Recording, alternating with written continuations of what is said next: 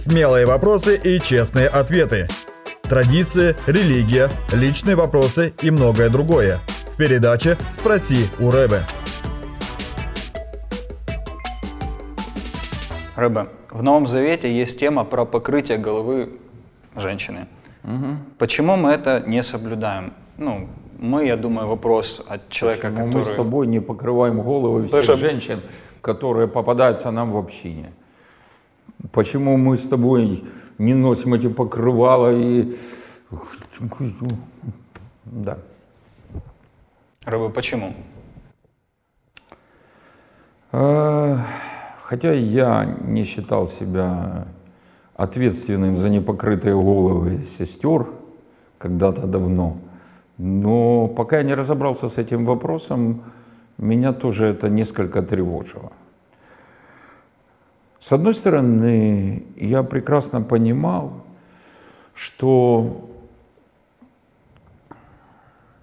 ритуальные заповеди Синайского завета, которые как заповеди были упразднены в Новом Завете, это те заповеди, которые прямо Бог дал своему народу. И это было уникальное дарование при таких знамениях, которые не могли вызвать никакого сомнения о массы, массы израильтян и тех язычников, которые примкнули к Израилю. А тут без этих великих знамений просто письмо апостола, где он утверждает, что вот это необходимо.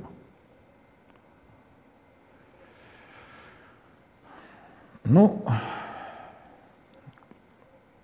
я понимал прекрасно, что с одной стороны Бог, упразднив ритуальные заповеди как заповедь, это не значит, что мы не можем их использовать, не можем применять. Ну, в частности, мы говорили об обрезании.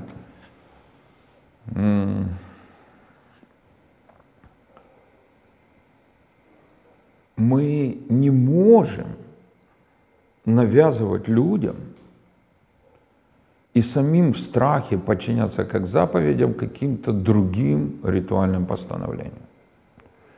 Но все равно меня беспокоило то, что вот апостол Павел пишет Коринфянам и так очень серьезно предупреждает. И я исследовал вот этот вопрос много лет назад, и я постарался найти ту дополнительную литературу, которая показывала исторический контекст того времени в такой основной Греции, потому что Коринф там, ну и в принципе в других местах тогдашнего античного мира Римской империи. И для понимания условности этой заповеди нужно было также рассмотреть сопутствующую ей заповедь, связанную с мужчинами. Потому что там же, где апостол Иравин Шауль пишет, что женщина должна покрывать голову, он там же пишет, что мужчина Не должен. не должен покрывать голову или даже должен не покрывать Да. голову. И вот как раз это, это постановление, оно для меня явилось ключом к пониманию условности и временности и вот этой заповеди. Меня вообще-то э, в свое время удивило сравнение вот этой как бы заповеди мужчинам не покрывать голову с э, заповедями Торы Там, где мужчина обязан был покрывать голову. о том, что священники, входя во святилище, совершенно обязаны входить с покрытой головой специальным головным убором. Ну, кидар. Как же так? Что же это значит? И мне очень, очень помогли книги римских историков. Причем тут римские историки, можно спросить вообще, что они значат вообще как. Римские историки описывают, во-первых, религиозные обычаи римлян, вот как раз то самое время.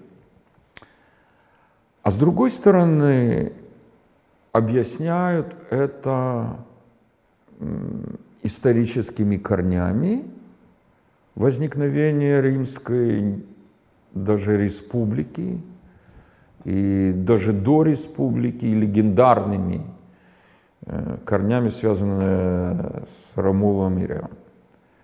Оказывается, вот это постановление апостол Шауль никогда не мог написать в Рим. Потому что для римлян как раз, как ни странно, правильным, благоговейным отношением к любому святилищу для мужчин было покрытие головы. А для греков то же самое благоговейное отношение к любому святилищу выражалось в том, что мужчина перед входом в это святое место должен был снимать головной убор. Противоположное. И удивительно, что у римлян это древнее правило соответствовало иудейскому. Не было Не греческому, а именно иудейскому, хотя это никак не связано. Вот такое совпадение. Ага, смотрите, получается, апостол пишет Коринфянам в одном блоке, утверждая, что женщины обязаны покрывать голову, а мужчины обязаны не покрывать голову. В то же время он сам природный иудей, он знает, что Писание того времени, а это Танах, другого Писания на то время не было, утверждает в отношении мужчин обратное. И он знает, что все иудеи при особых молитвах и входя в храм должны были покрывать голову. Как, почему это так? В то же время он знает, что в Рим он не мог бы такое написать, и в Риме тоже всем верующим Нового Завета, и иудеям, и язычникам нужно покрывать голову, когда они молятся, когда они приходят в собрание. Как это? Как это понять? Очень просто.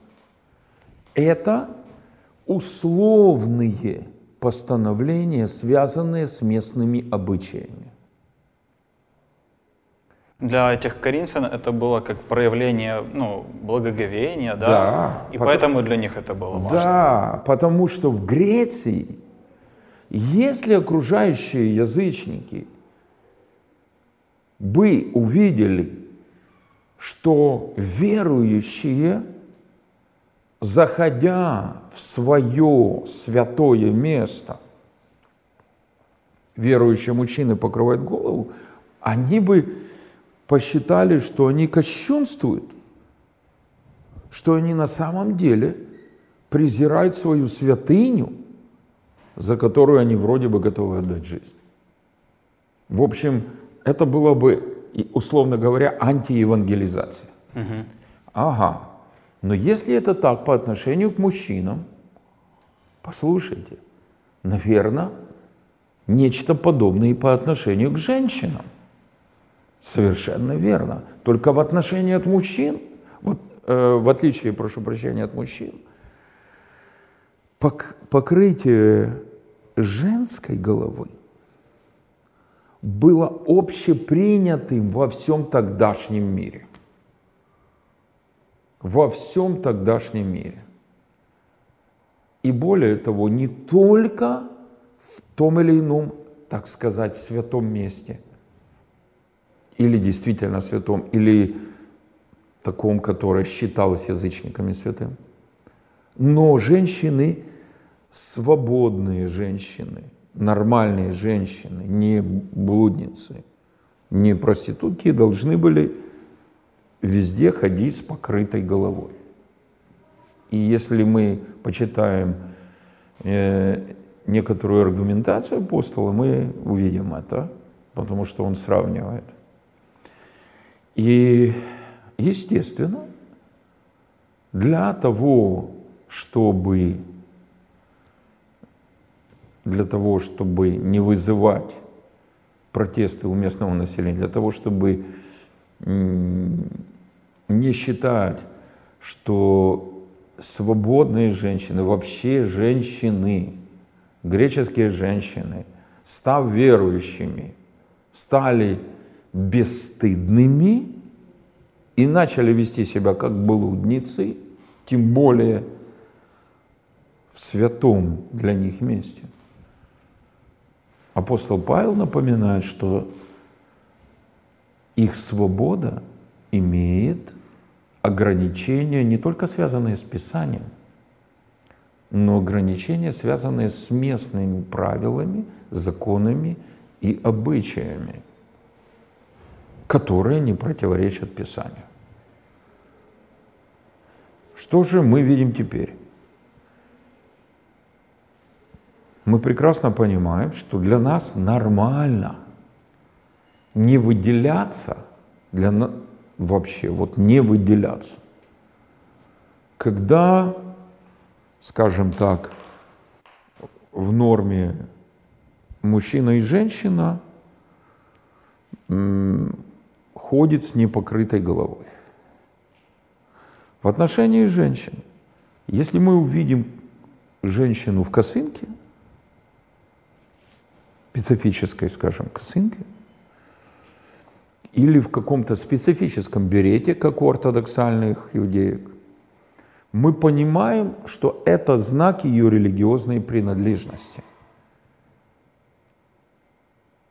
Потому что это выделяет ее. Апостол Павел хотел, чтобы верующие не выделялись вот этими внешними особенностями из так сказать, нормального населения. Социума, да. Сейчас, если мы не хотим вот особенным образом выделиться, как раз естественно для женщин не одевать косынки.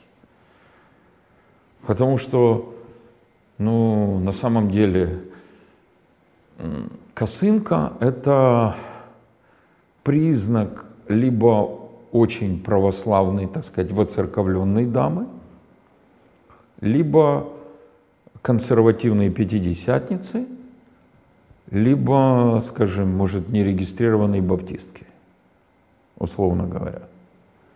И это воздвигает дополнительный барьер в общении с э, подавляющим большинством окружающих людей.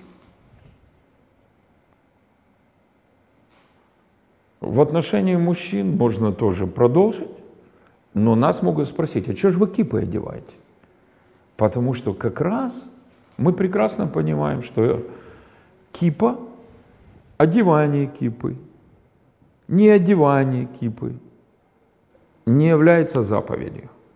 Но мы используем кипу в ряде случаев как знак нашего э, нашей принадлежности к еврейской новозаветной общине. Вот и все. Как быть в ситуации, если женщина хочет покрывать голову, а муж против? Или наоборот, если муж хочет, чтобы жена покрывала голову, а жена против?